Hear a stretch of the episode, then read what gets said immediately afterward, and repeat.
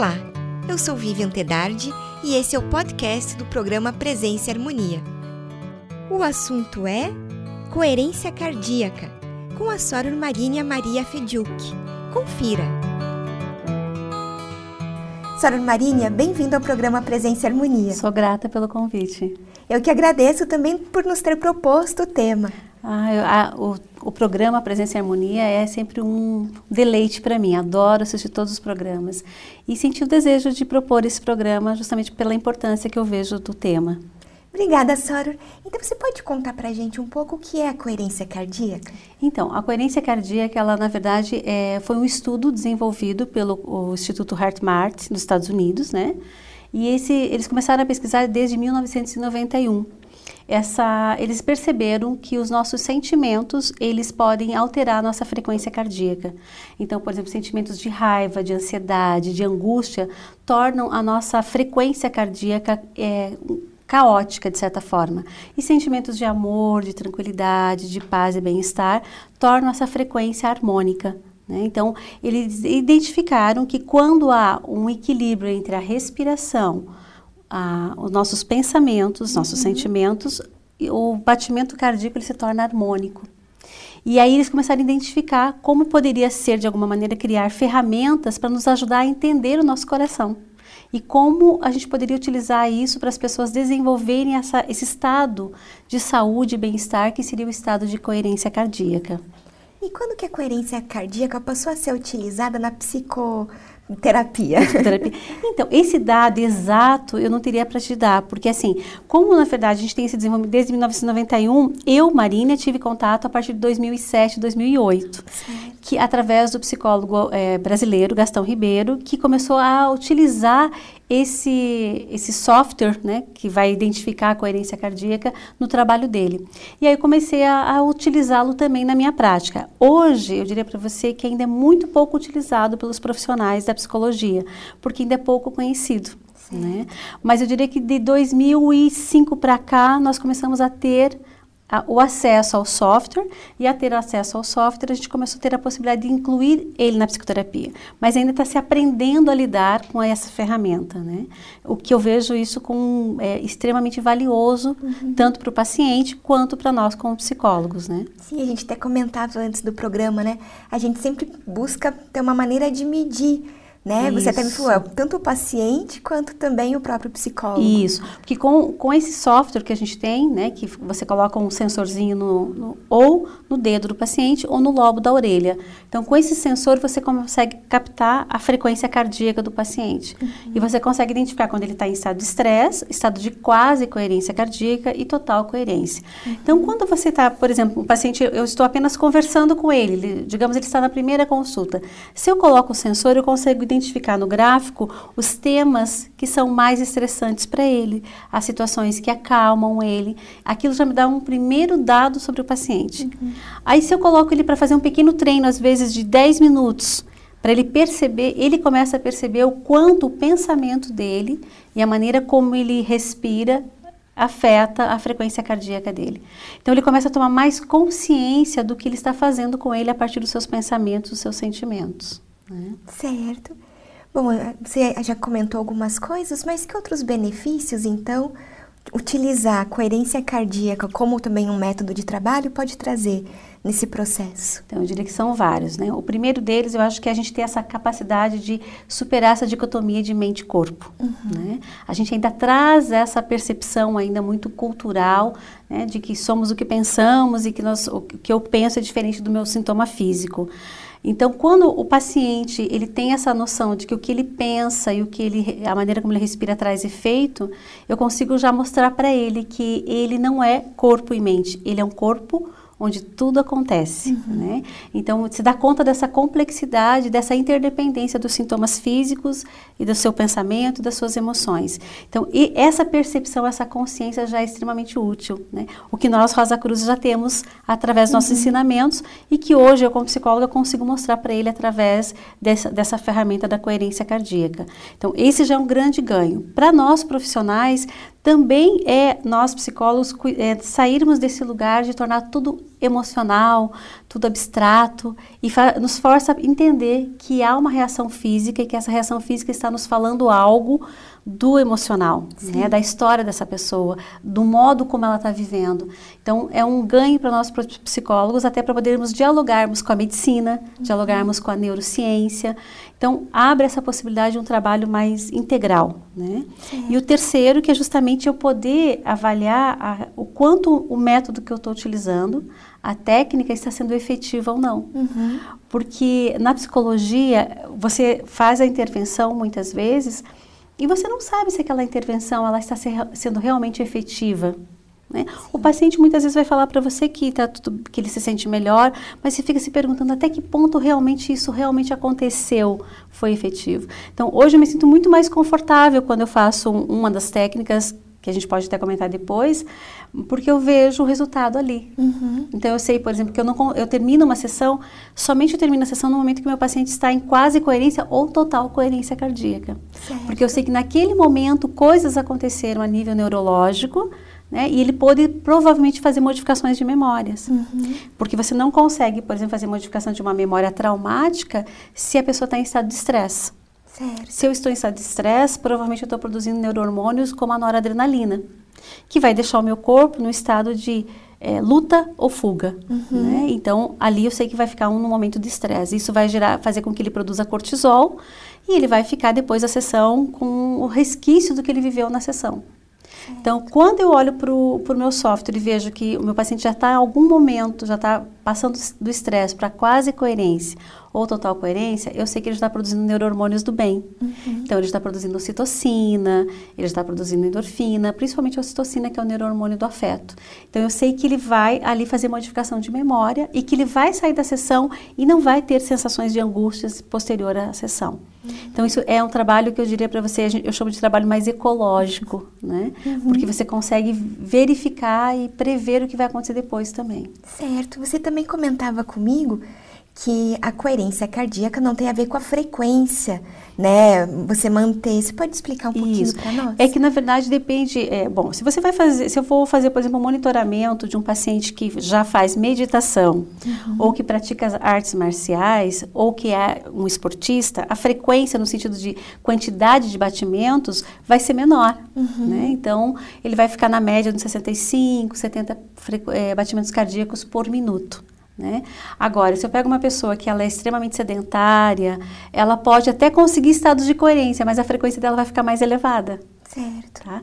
Então, muitas vezes não está relacionado, ou, digamos, ah, eu tive uma frequência 70, então foi tudo bem. Não, naquele, naquela frequência de 70 batimentos cardíacos por minuto, você teve 60% de estresse. Uhum. Né? Então, não tem essa relação. Mas é claro que é mais, é mais, digamos, comum, mais frequente, que quanto menor a frequência, mais facilidade de você entrar em estado de coerência. Certo. Mas não necessariamente é uma relação direta, né?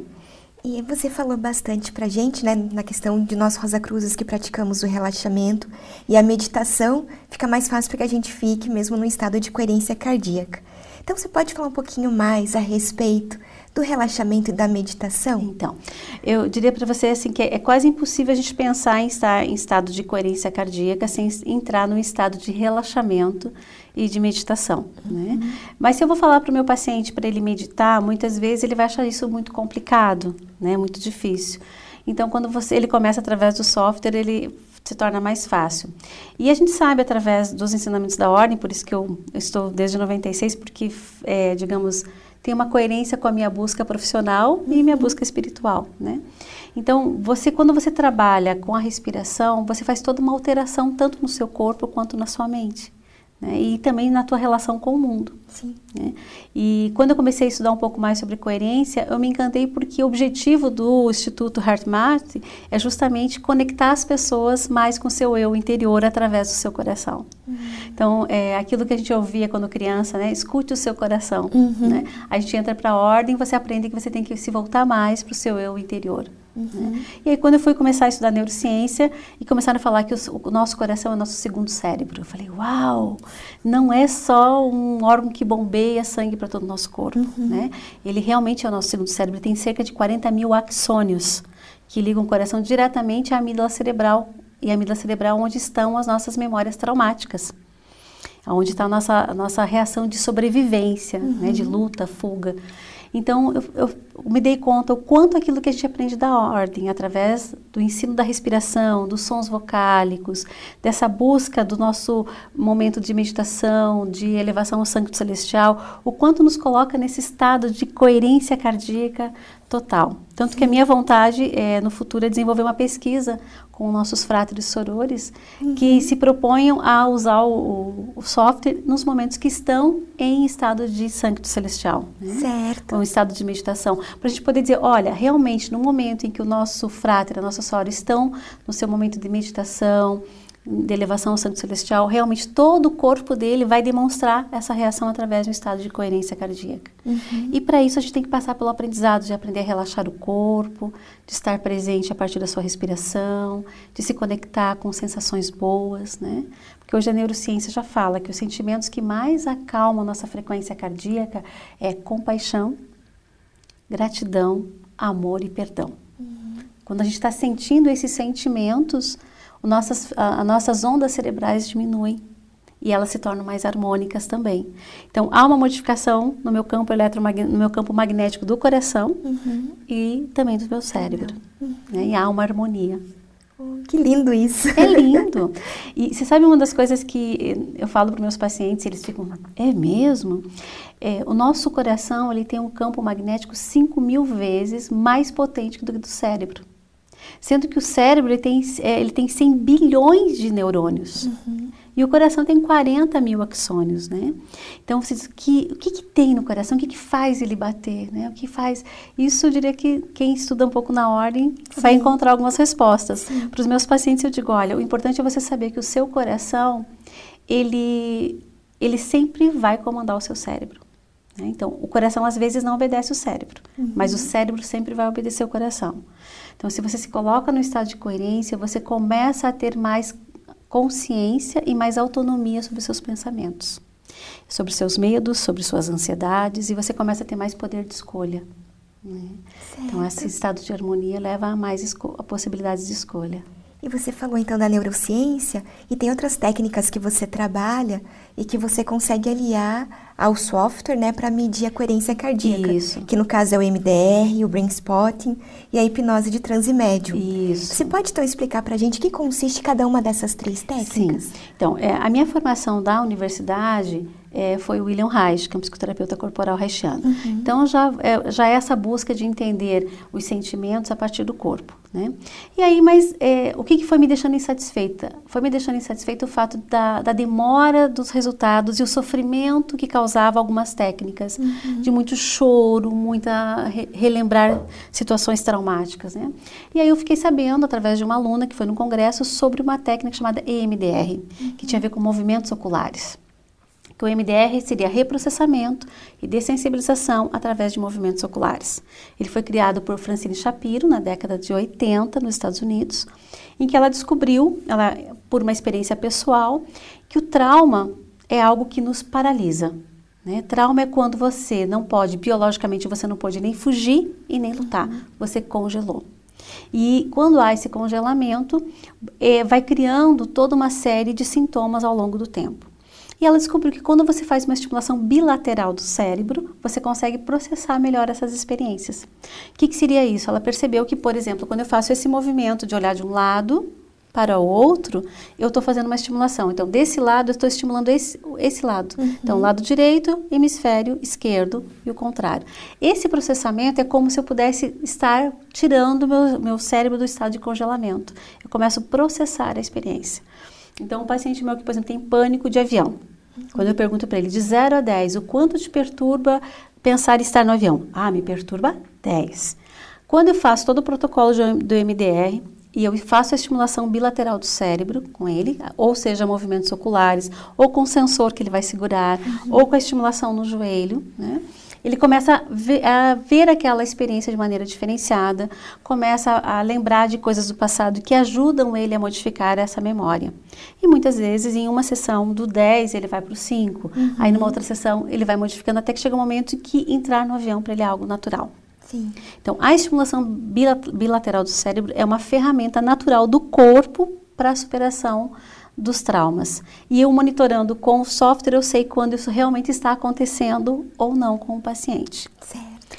O Brain Spot, ele já é derivado do MDR, porque uhum. o David Grant, que é um americano, trabalhando com MDR ocular, ele percebeu, com uma paciente dele, que quando passava num determinado ponto, o, a paciente tinha sempre uma reação reflexa.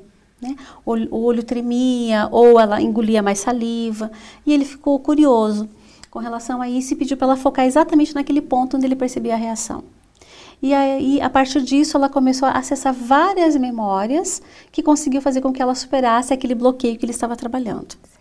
Então, o brain spot seria ponto no cérebro, uhum. né? E aí a gente faz um escaneamento, a gente chama de escaneamento com uma ponteira, e o paciente vai olhando e você vai percebendo aonde, ao pensar naquilo que ele deseja trabalhar, naquele bloqueio, naquela situação, aonde ele tem uma ação reflexa. Uhum. Então, ele vai identificando onde é o ponto dele. Ah, eu, ao pensar no meu medo, digamos, uh, de assalto, quando eu olho para cá é mais agradável, quando eu olho aqui, mais ou menos, aqui me incomoda muito. Uhum. Então, às vezes eu inicio trabalhando com ele com um ponto de recurso, e às vezes, se eu vejo que não funciona ou que ainda não conseguimos o êxito, a gente vai para o ponto da dificuldade.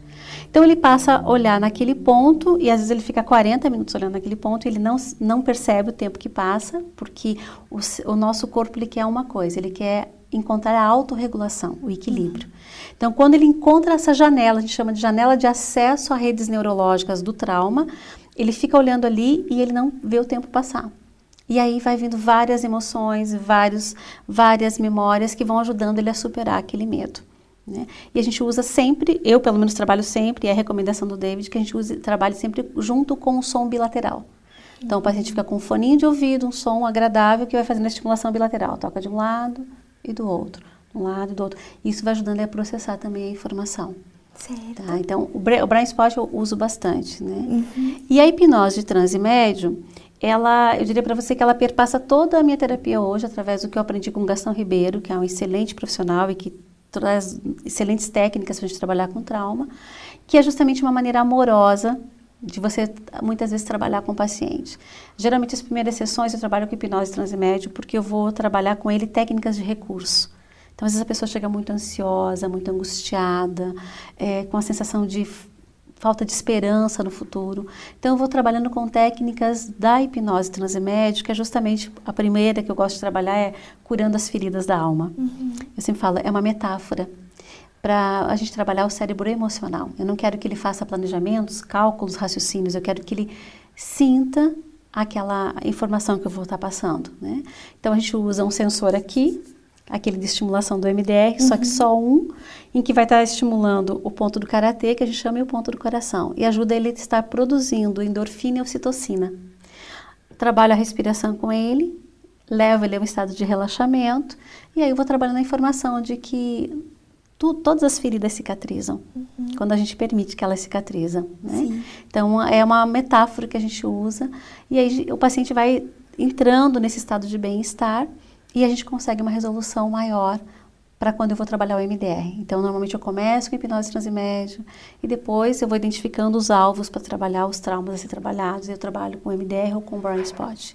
Então, são todas as técnicas que você utiliza e junto com a coerência. O tempo todo. Uhum. E toda a técnica que eu vou trabalhar, por exemplo, se eu trabalhei com MDR ou com Brain Spot, o final eu faço a técnica de coerência cardíaca, que é justamente ele colocar atenção no coração, ele sentir a respiração e ele permitir que o coração vá fazendo uma limpeza emocional daqueles sentimentos que ele trabalhou, daquelas angústias, daquele eu chamo de lixo emocional que ele não uhum. precisa mais carregar. E aí eu vou percebendo através do software se realmente aquela aquela limpeza emocional está acontecendo através da sensação de bem-estar que vai aparecer nos gráficos, né? Certo. Você também comentou comigo que daí não, não se, a questão da pessoa trabalhar a sua própria coerência cardíaca não se restringe apenas ao consultório. Que daí, né, você daí também ajuda com que em casa, fora, no, na sua Isso. rotina, a pessoa também consiga trabalhar Isso. a coerência. Claro, quando o paciente tem a possibilidade, eu indico que ele compre o software até para ele ter em casa, né? Uhum. Porque o software ele tem vários exercícios o Cardio Emotion, que é o que eu uso, que até as crianças podem utilizar. Então, crianças hiperativas, normalmente eu recomendo os pais comprarem, porque o desafio para a criança hiperativa no software é ela conseguir manter a calma. Uhum. Né? Então, ela vai ter sucesso nos, no software ali, nos, no, nos exercícios propostos, se ela conseguir fazer uma respiração tranquila, se manter calminha. Então, ela pode utilizar. Para os adultos também, porque ele pode ir monitorando o avanço dele e ele tem o estímulo do, do software. Então, por exemplo, quando tem o primeiro ali, que é o início que eu te mostrei, uhum. né, que uhum. tem um Buda que fica meditando. Isso. Então eu digo, você se sentir aquele, você é aquele que está ali meditando. Uhum. Então ele pode perceber o efeito, ele vê o resultado. Então nós somos muito visuais, né? Sim. Então quando a gente tem esse resultado visual, fica muito agradável. Então eu recomendo. Mas quando o paciente não tem condições de comprar, muitas vezes, né? Porque às vezes não é possível ou ele não deseja. Assim mesmo, eu passo exercícios que ele possa estar tá trabalhando o contato dele com a respiração. Uhum. Faço, peço para que ele faça a estimulação quando ele vai ouvir um áudio específico que eu peço para ele ouvir. Então, às vezes eu passo um áudio que vai trabalhar sentimentos bons de, de, de perdão, de compaixão, de gratidão. Então, todos os dias ele vai começar a criar aquele hábito. Uhum. Porque tem uma analogia que, que, que a gente faz com relação à mente, que nem a minha, do Gastão Ribeiro, ele fala assim: você precisa imaginar que a sua mente seu cérebro é como se fosse uma grande floresta. Quando você vai entrar numa floresta, você vai usar a mata fechada ou os carreiros? Aí as pessoas vão dizer, ah, o carreiro, uhum. né? É isso que o nosso cérebro faz também. Então, o nosso cérebro ele vai repetir as conexões neurológicas mais conhecidas para nós.